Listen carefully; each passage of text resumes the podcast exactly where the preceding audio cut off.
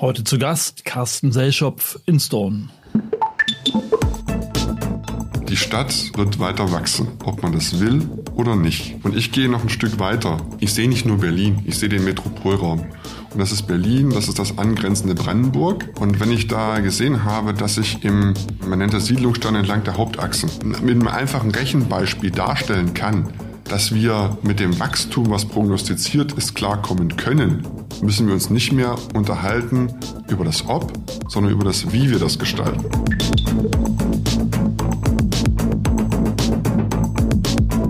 Das ist der Immobilieros Podcast von W&R Immocom. Alle zwei Wochen Helden, Geschichten und Abenteuer aus der Immobilienwelt mit Michael Rücker.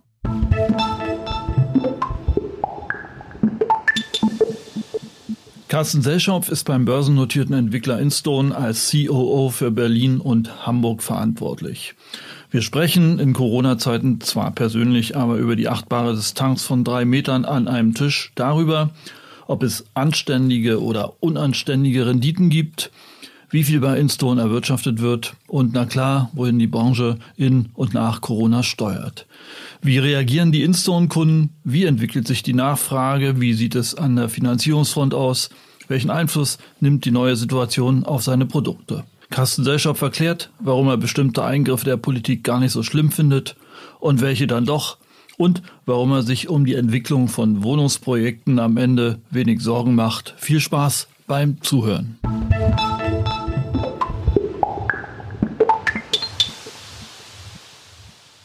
Herr Selschopf, äh, Instone gibt es ja noch gar nicht so lange.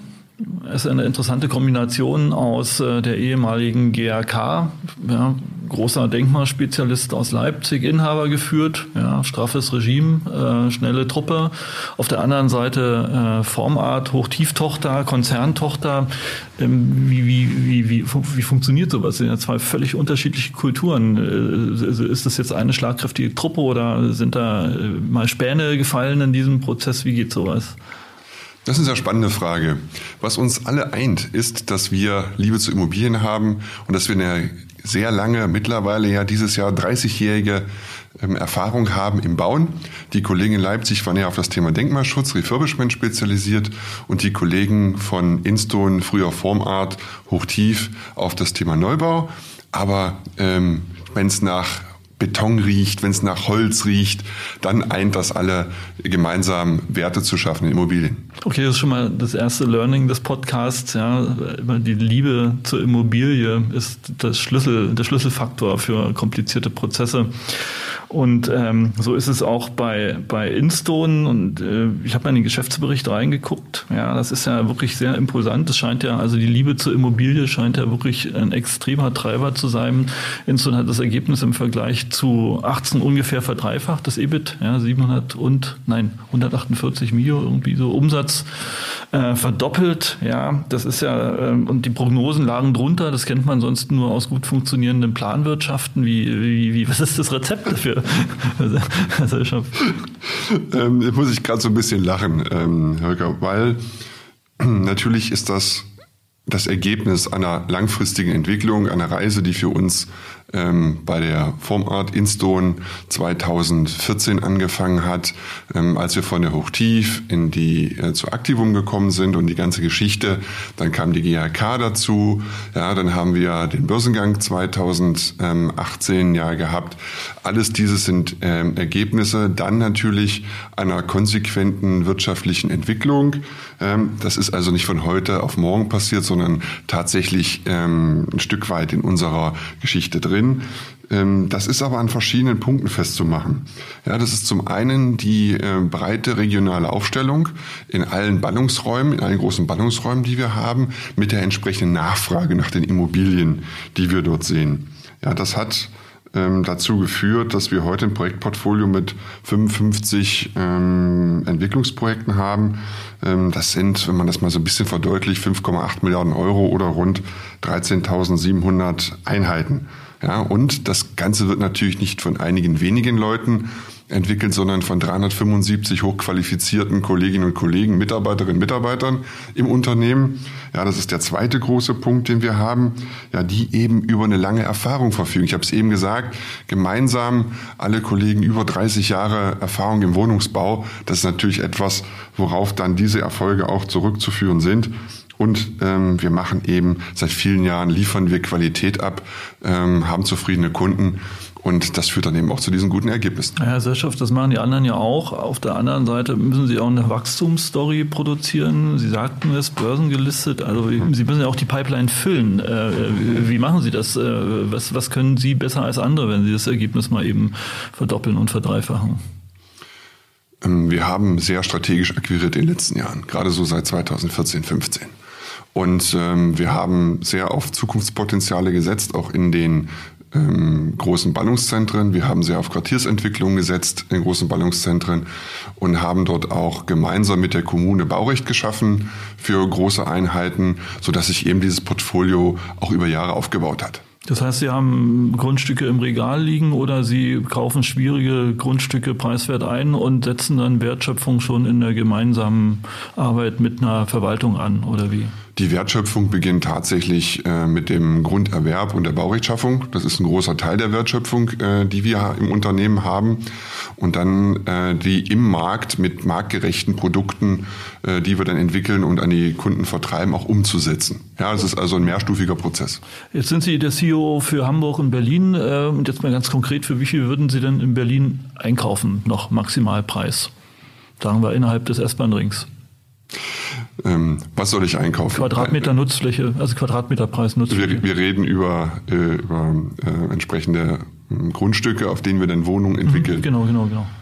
Auch das ist von verschiedenen Faktoren abhängig. Also maximal. Ähm, ja, ähm, ich, ich stelle mal bewusst Fragen, weil so einfach, so generell kann ich das nicht beantworten. Ähm, ist das ein ähm, Projekt, äh, wo wir erst einen B-Plan schaffen müssen oder gibt es bereits Planungsrecht? Äh, liegt vielleicht eine Baugenehmigung vor?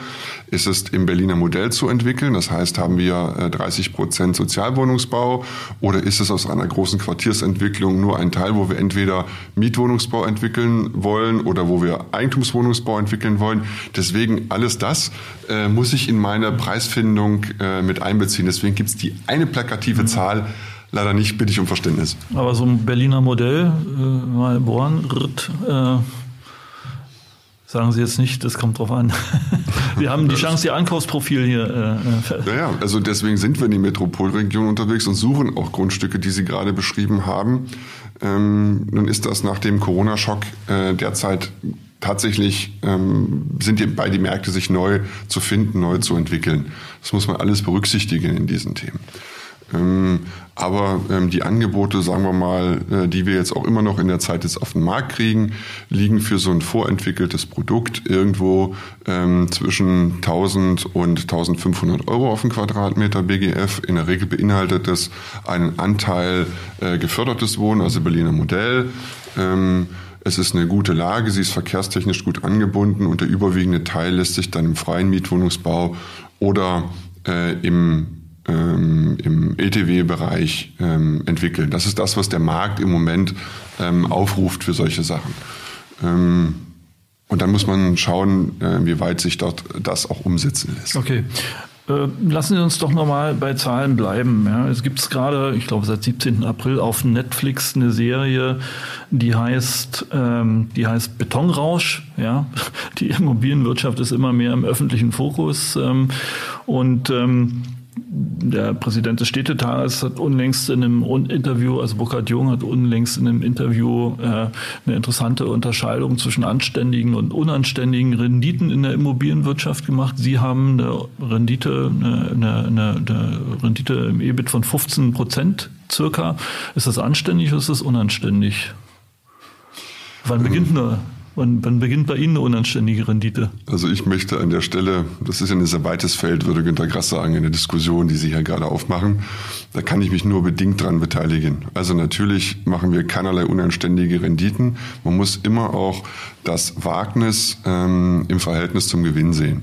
Und wenn wir über eine Quartiersentwicklung reden, ja, wenn wir über sich verändernde ähm, Städte reden, über Nachfrageschwankungen reden, auch über das Corona-Thema, was alle kalt erwischt hat. Wenn wir das also betrachten und dann ähm, in die Überlegung einbeziehen, dass so eine Entwicklung fünf Jahre, vielleicht auch länger dauert. Und wenn wir überlegen, was ist in fünf Jahren alles passiert ähm, und welche Risiken gehen wir da über die gesamten Jahre, ähm, welche Verpflichtungen übernehmen wir auch gegenüber unseren äh, Mitarbeiterinnen und Mitarbeitern, gegenüber unseren Kunden, gegenüber unseren Lieferanten. Und das alles lässt sich ja nur in einem Punkt, nämlich wenn wir die fertiggestellte Immobilie an unsere Nutzer, an unsere Kunden dann übergeben, auch wirklich fakturieren ähm, dann ist das eine absolut ähm, anständige Rendite, weil wir dafür auch entsprechend leisten. Ähm, und man kann sich auch andere Geschäftsfelder angucken und die Renditen sehen. Und da denken wir, sind wir noch in einem ähm, sehr moderaten Bereich unterwegs. Aber wir sitzen ja gerade in Berlin, ja, sozusagen auch dem Hort der linken Diskussionen um das Thema Immobilienwirtschaft und Wohnen. Und da gibt es ja eine Menge Leute, die sagen, ja, ja, ihr sollt ja Gewinn machen, aber wenn ihr fünf Prozent weniger macht, verdient er immer noch zehn Prozent. Aber äh, die Mieten sind dann am Ende des Tages niedriger. Äh, was würden Sie denen entgegnen? Warum machen Sie, warum sind Sie nicht auf zehn Prozent Rendite aus? Warum geben Sie sich damit nicht zufrieden? Mm, es ist relativ einfach zu sagen. Ich nehme mal ein Beispiel. Ähm, unser, unser Projekt Luisenpark in Berlin, mit dem wir ähm, sehr erfolgreich am Markt unterwegs sind, womit wir auch einer der ersten waren, der im Berliner Modell 1 ähm, damals ähm, auch in den Sozialwohnungsbau interessiert hat, äh, investiert hat.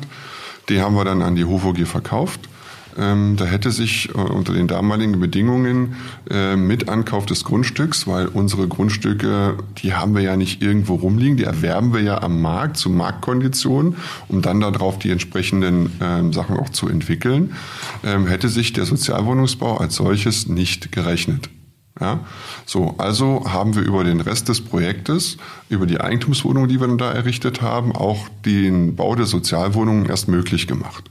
Ja, also das ist ein Teil ähm, der Quersubventionierung des ähm, Projektes. Ähm, und das ist eine Antwort auf die Frage, die Sie gerade gestellt haben. Das zweite ist, ähm, wir sind ein börsennotiertes Unternehmen. Sie haben es eben gerade gesagt. Das verschafft uns natürlich Vorteile bei der Kapitalaufnahme, bei der Finanzierung. Auf der anderen Seite ähm, muss ich natürlich auch attraktiv ähm, für den Kapitalmarkt bleiben, dass auch die Investoren uns das Kapital für unser Geschäftsmodell zur Verfügung stellen. Ja? Und die haben die Auswahl, sie können in verschiedene Geschäftsmodelle investieren. Und wir ähm, wollen als interessenausgleichendes Unternehmen zwischen den Anforderungen, die der Kapitalmarkt bringt, zwischen den unserer Kunden, unseren Mitarbeiterinnen und Mitarbeiter, zwischen der Gesellschaft, der lokalen Gesellschaft, über unsere Projekte Interessenausgleich herbeiführen und ähm, hochwertige, qualitative Immobilien schaffen. Okay. Ähm, Sie sagten eben, ne, auch im Zuge der Risikoabwägung, wir kommen nicht drum rum, ja, so ein Risiko wie Corona muss zum Beispiel auch eingepreist werden können. Lassen Sie uns da mal kurz draufgehen. Ähm, wie, wie läuft das Geschäft aktuell? Gibt es Einschränkungen? Sie haben in Ihrem Geschäftsbericht auch schon dämmerte Corona am Horizont äh, darauf abgestellt, dass Sie dort äh, auf das Risiko reagieren werden. Wie ist die aktuelle Situation? Wie gehen Sie damit um? Also das Coronavirus hat auch bei uns vieles verändert. Ja, ähm, Großteil der Kollegen arbeitet mobil im Homeoffice, ja, also ganz klar. Ähm, wir waren aber gut darauf vorbereitet, ähm, da wir schon sehr früh ähm, die technische Infrastruktur dafür im Unternehmen geschaffen haben. Ja, wir sitzen hier ja auch. Sie sehen vor mir mein mobiles Endgerät. Das ist so ein, ähm, so ein Surface-Gerät, so dass ich mit meinen Kollegen auch im Homeoffice ähm, über entsprechende Teams, äh, Videokonferenzen verbunden bin. Das funktioniert ähm, für uns sehr gut. Also das Daily Business geht ähm, Die Baustellen weiter. laufen auch problemfrei. Ähm, wir haben auf den Baustellen strengere Sicherheitsvorschriften, ähm, logischerweise im Moment. Es sind auch weniger Menschen da, aber, ähm, und so habe ich das auch von meinen Kollegen aus ganz Deutschland, ähm, wir haben glücklicherweise keine nennenswerten Verzögerungen. Also auch Lieferkettenprobleme oder sowas gibt es noch nicht? Ähm, ist bei uns in der Form ähm, nicht angekommen. Nein. Gut, jetzt bauen Sie fröhlich weiter. Es funktioniert, ja, mit ein bisschen mehr Abstand, äh, aber immerhin. Und äh, aber links und rechts fängt es ja an, sich zu bewegen. Ja. Bulwin Gesa veröffentlicht einen Wohnklimaindex, äh, der der ist äh, äh, massiv gefallen. Äh, Empirica hat letztens eine Studie veröffentlicht, die ähm, Preiseinbrüche von bis zu 25 Prozent sieht im Zuge äh, der Krise. Sehen Sie das auch so? Was, was machen solche, wie wirken sich solche Nachrichten auf Ihr Geschäftsmodell auf, aus oder auf Ihre Marktaussichten? Hm. Also wir nehmen das natürlich zur Kenntnis ähm, und beziehen es auch in unsere Überlegungen ein, aber es ist nicht etwas, wonach wir dieses Unternehmen steuern. Gar nicht. Ähm, wir gucken natürlich ganz genau, Sie haben es eben angesprochen, was machen unsere Kunden, was machen unsere Baustellen, wie läuft dieses ganze Thema. Das ist für uns zunächst wichtiger, wie geht das mit unseren Finanzierungspartnern, mit unseren Investitionspartnern. Also wir mit allen, uns, mit unserer Einbettung im Markt, da nehmen wir alle Signale auf und nicht nur, aber auch die von den Marktforschungsinstituten logischerweise. Was machen denn Ihre Kunden? Ähm, die Ach, haben natürlich äh, nach dem ersten Corona-Schock kurz innegehalten. Hm. Ja, ähm, und ich denke, das ging allen so. Man musste sich erstmal sortieren. Ja, da ging es ihnen so wie mir und äh, mussten uns einen Überblick verschaffen. Ja, da gibt es natürlich ein paar, die ihre Pläne, eine Wohnung zu erwerben, zurückgestellt haben. Ähm, und das haben wir, waren wir auch im Vertrieb kurzzeitig eingeschränkt. Aber auch das muss ich sehen oder kann ich konstatieren, ähm, auch da ist eine hohe Innovationskraft im Moment im Markt. Also viele unserer Vermarktungspartner ähm, stellen sehr stark auf ähm, verstärkte virtuelle Begehungen an oder ähm, wir sind, haben unsere Wohnung jetzt hier, unsere Musterwohnung mit 3D-Kameras fotografiert ja, und ähm, präsentieren die visuell ganz anders, als wir es früher gemacht haben. Und sicherlich kriegen wir nochmal einen digitaleren Schub jetzt, ja, äh, beziehungsweise äh, bieten wir Möglichkeiten an, ähm, da auch alleine mit entsprechendem Sicherheitsabstand und Maske und Desinfektion und sowas da auch äh, mal hinzugehen, wenn es denn notwendig ist. Äh, wir befinden uns auch noch in Abnahme. Wir müssen ja Leuten noch ihre Wohnung übergeben, die sie gekauft haben. Also da gibt es ähm, Veränderungen, aber ähm, ich kann für uns glücklicherweise sagen, ähm, das Luisenpark ist ja sowieso nahezu voll vermarktet, aber auch hier stehen weitere ähm, Verkäufe an oder Schulterblatt Amandastraße in Hamburg ähm, haben wir für den Mai, ähm, ich glaube, zehn Notartermine geplant, also zum Verkauf von Wohnungen. Ähm, und aller Orten berichten ähm, meine Kollegen, dass es auch da entsprechend Nachfrage äh, gibt mit Neuorientierung ähm, der Leute. Oder auch unser äh, Projekt in Potsdam, Fontanegärten, was offiziell noch gar nicht im Vertrieb ist, hat immer Nachfrage, wo die Leute auch aktiv kommen und ähm, sich danach kümmern. Weil Entschuldigung. Also, wir, wir, reden ja, wir reden jetzt von, äh, ich sag mal, Kapitalanlegern und Selbstnutzern in dem Fall. Ne? Wenn mit einer Sehr virtuellen, äh, ja, so. Ähm, wie viel macht das ungefähr bloß Zwischenfrage aus äh, in Ihrem Kundensegment im Vergleich zu institutionellen Anlegern? Also unser Hauptgeschäft sind Eigentumswohnungen, Mehrgeschosswohnungsbau. Und das, das, das funktioniert ja. es tatsächlich mit virtuellen Begehungen etc. pp. Das heißt, Sie haben keine Abbrüche in der Vermarktung. Ich habe gerade gesagt, ähm, die in der Orientierungsphase, gerade zu Beginn mhm. der Corona, als der Shutdown passiert ist, ja, als diese Ausgangsbeschränkungen, die Kontaktsperren kamen, äh, war es erstmal niedriger. Mhm. Aber das kommt wieder, weil wir auch in der Lage sind, also unsere Kunden orientieren sich, unsere Makler orientieren sich, wir orientieren uns, wie kann man den Kontakt aufrechterhalten, wie kann man den Kontakt anders gestalten. Also insoweit ist ja die Nachfrage natürlich äh, gerade in den Metropolregionen ähm, eher wenig betroffen. Also nichts da 25 Prozent äh, äh, Preisverfall. Kann ich glücklicherweise nicht erkennen, nein. Okay, spannend. Und die, die institutionelle Seite, wie, wie reagiert die? Gibt es da Veränderungen oder ist auch hier die Nachfrage ungebrochen? Ungebrochen ist das nicht. Auch da gab es entsprechende Anpassungsreaktionen.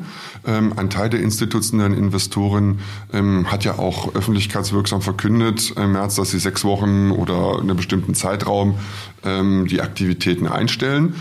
Mm, aber ähm, regelmäßig äh, erreichen uns Nachfragen, ob wir Sachen zu verkaufen haben von namhaften deutschen oder internationalen Investoren.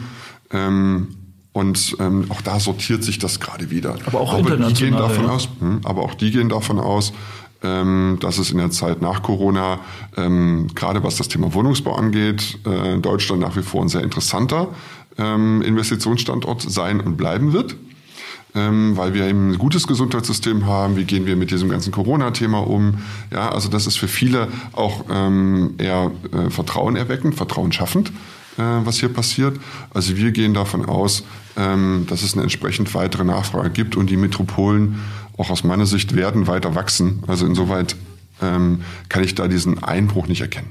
Aber nun ist ja, sagen wir, derjenige, der baut und die Grundstücke hat, die eine Seite der Medaille, derjenige, der sagt, ich würde dir das Produkt abnehmen, die andere Seite der Medaille, aber es braucht ja noch einen Haufen Geld, um das Ding zu bauen. Sprich, also die Finanzierung ist ja nochmal ein Bottleneck an der Geschichte. Und hat die Bundesbank schon vor einer ganzen Weile vor dem Auseinanderdriften der Kaufpreise und der Mietentwicklung äh, gewarnt und die Banken orientieren sich auch gerade neu. Wie nehmen Sie die Banken- und Finanzierungslandschaft jetzt wahr? Ist es ungebrochen leicht an Geld zu kommen oder wird es schwieriger oder ähm, wie, wie schaut es aus? Dazu habe ich ein paar Punkte. Also einen habe ich bereits erwähnt, habe ich gesagt, wir sind ein börsennotiertes Unternehmen, deswegen haben wir einen guten Zugang zu Kapitalquellen. Ähm, zweite Thema auf der Endverbraucherschiene haben die Banken ja schon seit mindestens 18 Monaten reagiert, indem sie die Eigenkapitalanforderungen gerade bei privaten Finanzierungen sukzessive auch immer wieder gesteigert haben. Wo liegen wir da jetzt ja, ungefähr im Schnitt? Ähm, sie kennen das Thema ähm, 30 Prozent, manche fragen 40 Prozent nach, je nach ähm, eigener Einschätzung der Institute. Also klassische, früher war so diese 60-20-20-Regel, ähm, also 60 Hypothekar, äh, 20 Personal und ähm, 20 dann entsprechend ähm, echtes Eigenkapital. Ähm, ich glaube, da nähern wir uns im Moment bei den Wohnungen gerade im Eigentumsbereich wieder an. Und hier muss man ähm, die Frage, haben Sie ja sehr generell gestellt, auch wieder unterscheiden, sind wir halt wirklich in dem ähm, ähm, Sozialwohnungsbereich weiter unterwegs, sind wir im freien Mietwohnungsbau oder sind wir im ETW unterwegs. Ja, das sind ja so ein bisschen verschiedene ähm, Segmente, die wir da auch unterschiedlich betrachten müssen.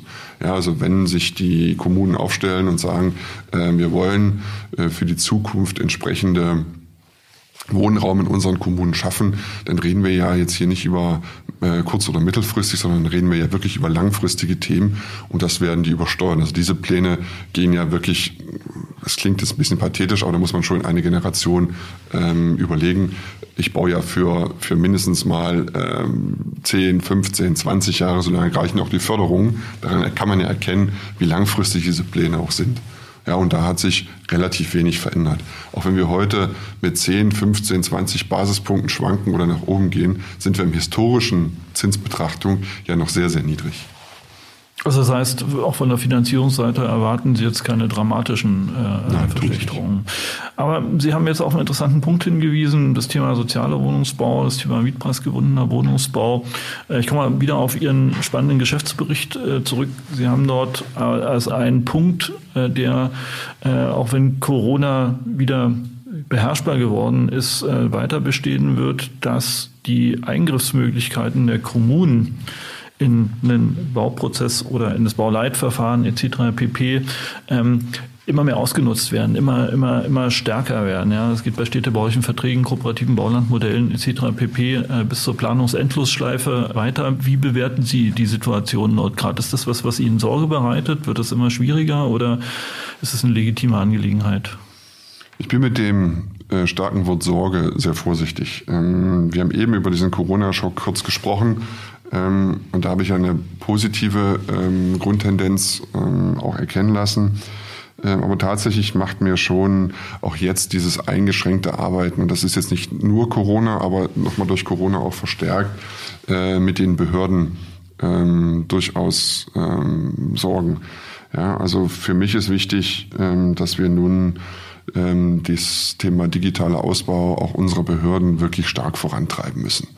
Ja, also das ist ein, äh, wir merken das, äh, dass wir da an allen Orten und Stellen ein Stück weit behindert sind und ähm, dass die Behörden nicht auf so ein leistungsfähiges IT-System zurückgreifen können, wie wir glücklicherweise können. Aber das muss vorrangig in Deutschland auch jetzt Thema werden, dass sich auch da Verwaltungen, Behörden entsprechend ähm, neu aufstellen können. Ja, also das heißt auch, dass die Genehmigungsprozesse, ähm, die da stark beeinflusst sind, äh, deutlich schneller und deutlich digitaler ablaufen können.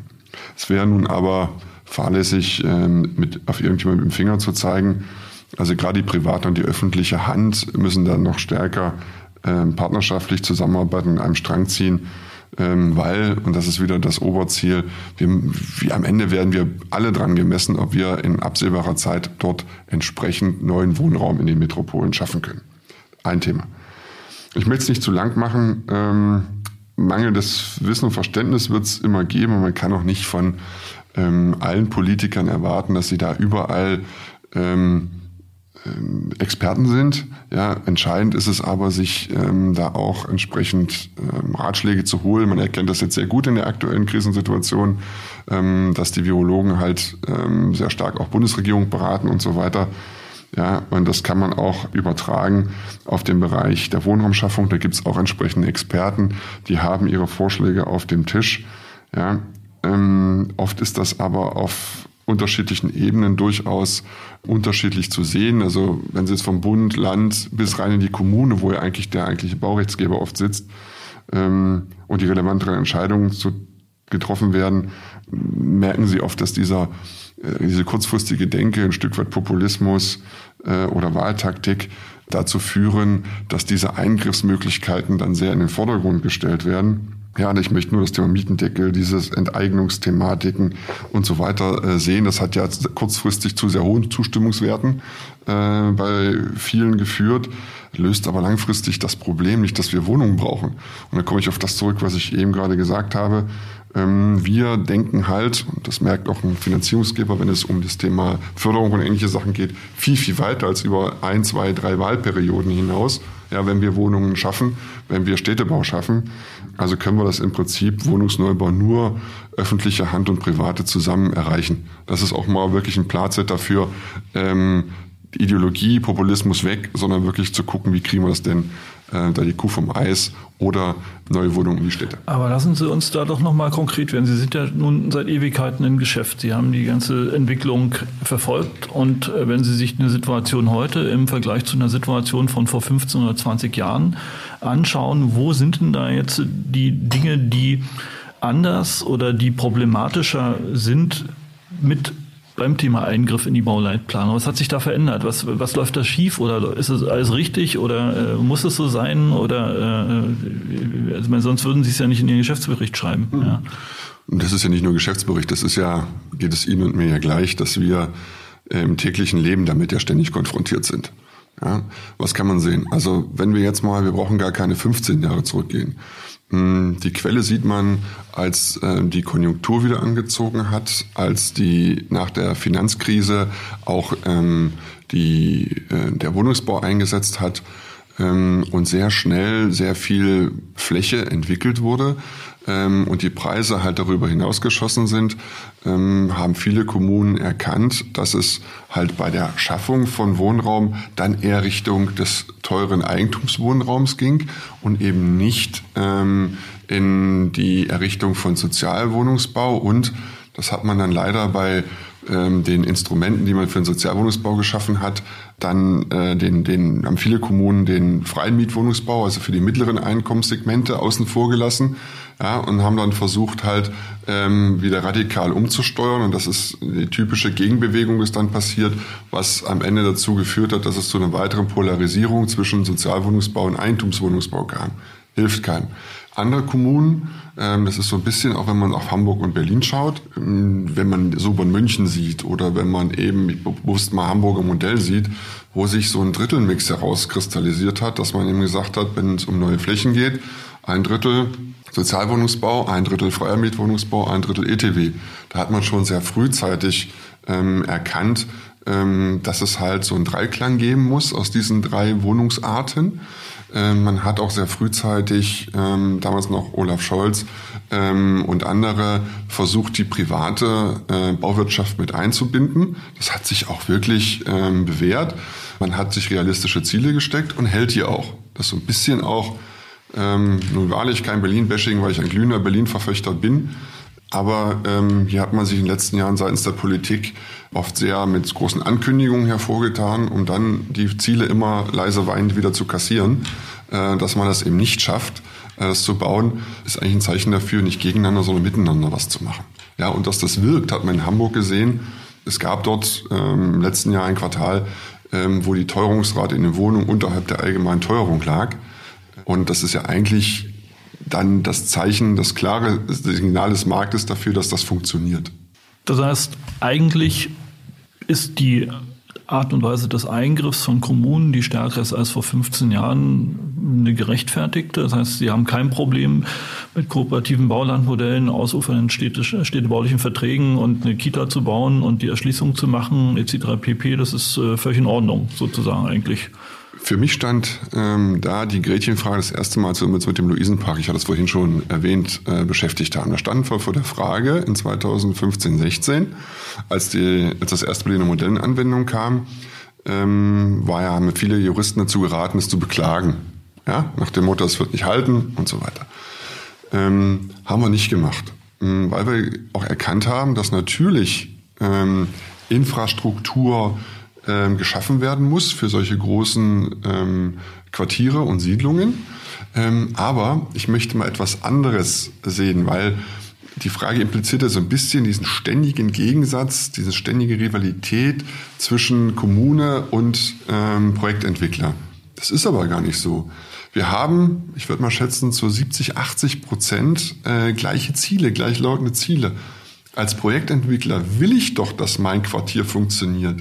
Und wenn meine Kunden zu mir kommen, fragen die mich doch genau nach Themen wie, äh, wo ist hier der nächste Kindergarten, wo ist die Schule, wo ist das Café, wo ist, äh, in Berlin fragt man am Späti, ja, oder wo ist der Einzelhandel.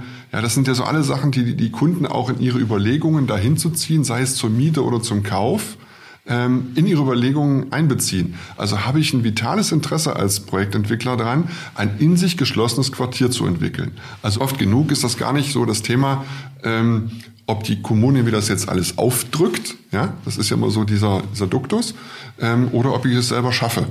Ja, wir vermieten das dann. Und ähm, zurück zum Luisenpark, da haben wir halt gesagt, können wir damit leben oder nicht? Standalone hätten wir das Projekt sozialer Wohnungsbau nicht realisieren können, weil die wirtschaftliche Belastung mit auf dem gekauften Grundstück zu groß gewesen wäre. Aber aus dem Gesamtquartier heraus ähm, ließ sich das gern machen. Und ich lade Sie gern dann demnächst mal ein, dass Sie sich das Fertige vor Ort auch mal anschauen können. Perfekt. Das machen wir dann mit einer Kamera noch auf dem Mikrofon und dann äh, Ganz genau. sehen wir das strahlende neue Quartier. Gut, also das heißt, der, der oft beschworene äh, Konflikt zwischen Politik und Branche ist in Ihren Augen gar nicht so groß. Ich überlege, welchen Sturmlauf es gegen äh, den äh, Mietendeckel gegeben hat oder äh, gegen Milieuschutzsatzungen etc. pp. Jetzt, da kommen bestimmte Sachen zusammen. Hm, ich habe gesagt, es gibt einen Gleichklang von Interessen. Es gibt aber wirklich divergierende Interessen. Und wovor ich auch nochmal warnen will und muss, und ich hatte es ähm, auch schon gesagt, ähm, ist, dass man beide Seiten dürfen sich gegenseitig nicht überfordern. Und wenn Sie gerade kommen mit dem Thema Mietendeckel, mit dem Thema Milieuschutzsatzung, ähm, da werden aus einem politischen Hintergrund und einem mangelnden Wissen ähm, Sachen vorangetrieben, die die Branche, und darauf reagiert sie dann auch entsprechend, nicht leisten kann. Ähm, die Stadt, und davon bin ich fest überzeugt, wird weiter wachsen, ob man das will oder nicht. Und ich gehe noch ein Stück weiter. Ich sehe nicht nur Berlin, ich sehe den Metropolraum. Und das ist Berlin, das ist das angrenzende Brandenburg. Ja, das ist die äh, wirklich. Und wenn ich da gesehen habe, dass ich im, äh, man nennt das Siedlungsstand entlang der Hauptachsen, ja, mit einem einfachen Rechenbeispiel darstellen kann, dass wir mit dem Wachstum, was prognostiziert ist, klarkommen können, müssen wir uns nicht mehr unterhalten über das Ob, sondern über das Wie wir das gestalten. Und das kann wieder nur im Einklang öffentlicher mit Private funktionieren, weil wir haben in Berlin rund zwei Millionen Wohnungen. Irgendwas zwischen 1,9 und 2 Millionen Wohnungen im Moment. Ähm, Berlin wird ein Stück weit wachsen. Ja, ähm, es gibt einen entsprechenden Bedarf in dem Ver Verflechtungsraum ja, oder in den Siedlungssternen können ungefähr 400.000 Wohnungen gebaut werden. Es gibt im Moment einen Bedarf von gut 200.000 Wohnungen. Wenn wir davon ausgehen, dass der Markt ungefähr 5% Fluktuationsreserve braucht, habe ich die 200.000, die wir eh bauen müssen, plus 100.000 Fluktuationsreserve. Heißt, ich habe nochmal 100.000 in dem Siedlungsstern, ähm, die ich schaffen kann, ja, um Wachstum abzufedern. Und das sollte sozial und ökologisch und ökonomisch funktionieren. Also nachhaltig. Und mal anders gewendet, ja, also 1997, Allerkamp von der IBB hat es mal äh, referiert, äh, es ist in der Stadt gelungen, 33.000 neue Wohnungen zu bauen, 33.000, da sind wir weit entfernt in Berlin. Äh, was wären denn die Top drei Punkte, wie es anders laufen müsste oder um es wieder hinzukriegen? Das ist eine sehr gute Frage. Da sprechen Sie verschiedene Ebenen an. Für mich ist es ganz klar, ähm, erstmal ein, eine Politik des Miteinander statt des Gegeneinander zu schaffen. Mit Mietendeckel, Enteignung und ähnlichen Sachen bauen wir keine Wohnung. Erstens. Zweitens, ähm, klare, belastbare Strukturen, und da rede ich nicht nur über Abläufe, sondern tatsächlich auch über Zeiträume ähm, für Genehmigung, für Planungsprozesse, Genehmigungsprozesse zu schaffen. Ja, wir müssen, äh, wir haben heute so ausufernde Verfahren. Ja, die müssen wir auf überschaubare Zeiträume zusammendampfen. Ja, weil wir brauchen nicht im Moment sinkende, wie sinkende Genehmigungs- und Fertigstellungszahlen, sondern steigende Zahlen. Und das dritte Thema, ich hatte es auch schon erwähnt, ist, dass wir diesen Digitalisierungsschub jetzt nutzen müssen, um auch diese Planungs- und Genehmigungsprozesse noch stärker in den Vordergrund zu stellen. Hm. last but not least, ähm, da wo Baurecht geschaffen ist, muss es auch gemeinsam durchgesetzt werden. Also wir haben heute oft das Thema, ähm, dass Baugenehmigungen immer wieder in Frage gestellt werden, auch seitens Lokalpolitik, wenn sie einmal ergangen sind. Also wenn man sich an den Prozess gestellt hat und am Ende steht die Baugenehmigung, dann muss auch die Unterstützung kommen, diesen vollziehen zu dürfen. Und wenn sie nicht kommt, das ist ja ein bekanntes Problem, ja, die Forderungen stehen auch im Raum, wie, wie, wie. Dann reagieren die Investoren, wie sie reagieren. Dann werden teilweise die Grundstücke dann eben mit Baugenehmigung weiterverkauft, weil man sich dem Ganzen nicht mehr aussetzen will. Ja, oder äh, man bringt es gar nicht erst in das Thema äh, Genehmigung. Und was machen Sie, wenn Sie in so einer Konfliktsituation sich äh, befinden? Glücklicherweise konnten wir die bis jetzt vorher alle auflösen. Hervorragend. Herr Seilschopf, aber wir sind schon eigentlich in dem Thema nach vorn zu gucken. Ja, also, äh, darum geht's ja letzten Endes. Äh, und ähm, vielleicht nochmal zusammenfassend oder noch, noch eine andere Richtung der Fragen. Wie wird denn eigentlich jetzt auch für so einen Konzern wie Ihren die Immobilienentwicklung der Zukunft aussehen? Wie werden Wohnungen der Zukunft aussehen?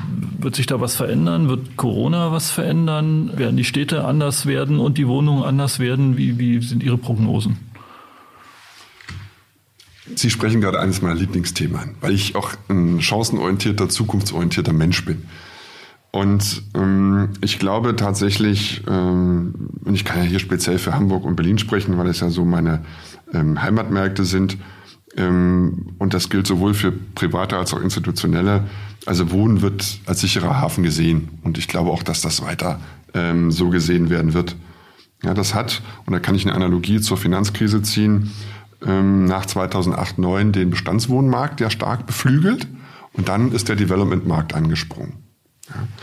Und ähm, die Bestandswohnungen bleiben, und das sehen wir auch nach den ersten Corona-Wochen jetzt, ähm, weiterhin ähm, sehr attraktiv.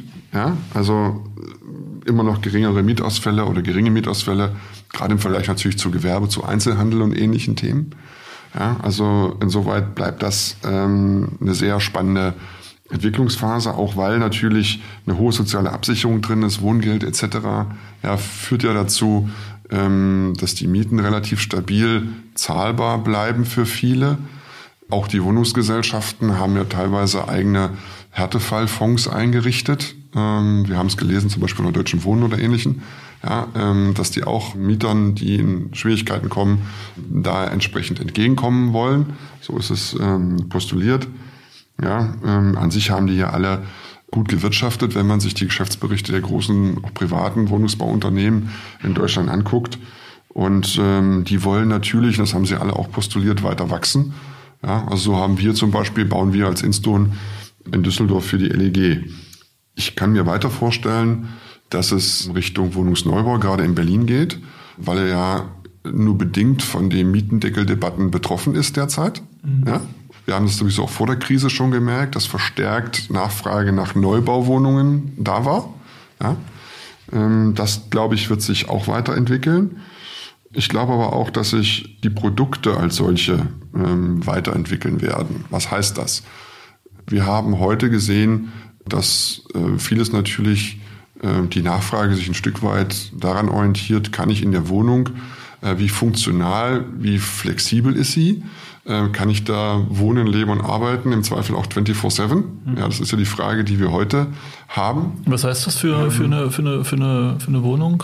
Mhm. wir haben zum heute? Beispiel ähm, Im Luisenpark haben wir darauf geachtet, dass die kleinsten Wohnungen bei uns 43 bis 45 Quadratmeter haben, dass sie alle einen separaten Schlafraum und einen separaten Bereich ähm, Kochen, Essen, Wohnen haben. Das sind dann Vierzimmer, Vierzimmerwohnungen, 43 Quadratmeter. Ne? Ähm, das sind Zweizimmerwohnungen, ähm, aber wo sie eben auch abgeschlossene Bereiche drin haben, dass sie eben auch mal ein Stück weit ähm, länger auch drin arbeiten können. Beziehungsweise wird mehr Wert gelegt werden, glaube ich, auf die Gemeinschaftsflächen in diesen Häusern, dass es immer wieder zum Beispiel so Mini-Coworking Spaces oder sowas in größeren Einheiten gibt. Ja, dass Gewerbeeinheiten auch umgewandelt werden in solche Einheiten, wo man dann eben auch vor Ort arbeiten kann, wo man sich dann noch ein kleines Refugium leisten kann oder ähm, in der Hotellerie hieß sowas schon früher Syndicate Rooms. Bauen Sie sowas, planen Sie sowas schon oder ist das jetzt einfach eine Überlegung? Ähm, also erstens habe ich gesagt, Luisenpark, ganz konkret haben wir einen Typus von Wohnung, wo wir heute schon sagen, der ist zukunftsfähig. Mhm. Den werden wir noch weiter ausbauen. Ähm, wir haben in anderen Entwicklungen bereits auch mit den Behörden, da war auch schon das Umdenken auch vor der ähm, Krise da, gerade wenn es größere Einheiten von Mikroapartments oder sowas gab, dass es dann auch ein Community Space, so nennt man das, geben sollte, wo man eben auch sozial interagieren kann und das wird sicherlich diese Gedanken, diese Krise wird diese Gedanken noch weiter äh, beflügeln.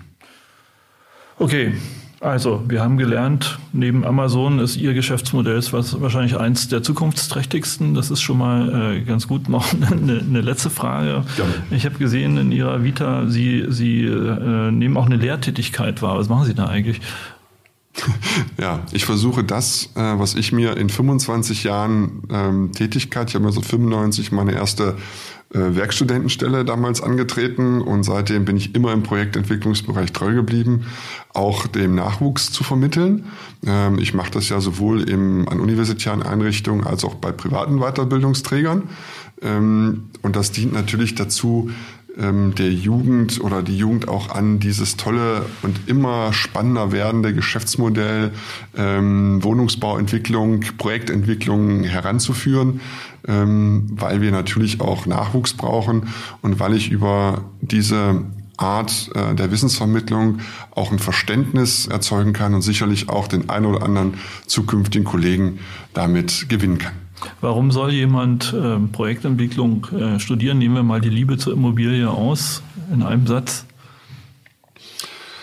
Ähm, weil ich es heute schon toll finde, mit meinem Sohn durch die Stadt zu fahren. Der ist dreieinhalb Jahre alt und ich sagen kann, guck mal, an dem Haus, das hat Papa mit gebaut, mit entwickelt. Ähm, wenn Sie so wollen, ähm, kann man sich neben einer sehr sinnstiftenden, für die Gesellschaft äh, notwendigen und äh, werthaltigen äh, Beschäftigung auch noch so ein eigenes Denkmal setzen. Und außerdem hast du 15% Umsatzrendite. Geld verdient man damit auch, na klar. Äh, Super, okay. Herr Schopf, vielen Dank. Herr Rücker, ich habe mich sehr gefreut. Vielen Dank. Aufs nächste Gespräch. Tschüss. Tschüss. Und wie es so geht, bevor wir wirklich enden, ist noch eine Korrektur nötig. Tatsächlich lag das EBIT von Instone in 2019 bei rund 129 statt bei 148 Millionen Euro und die Rendite bei 17,5 Prozent und nicht nur bei 15 Prozent, wie von mir im Gespräch angenommen. Also, wer es genau wissen will, lieber nochmal in den Instone-Geschäftsbericht gucken. Und jetzt aber wirklich danke für das Gespräch.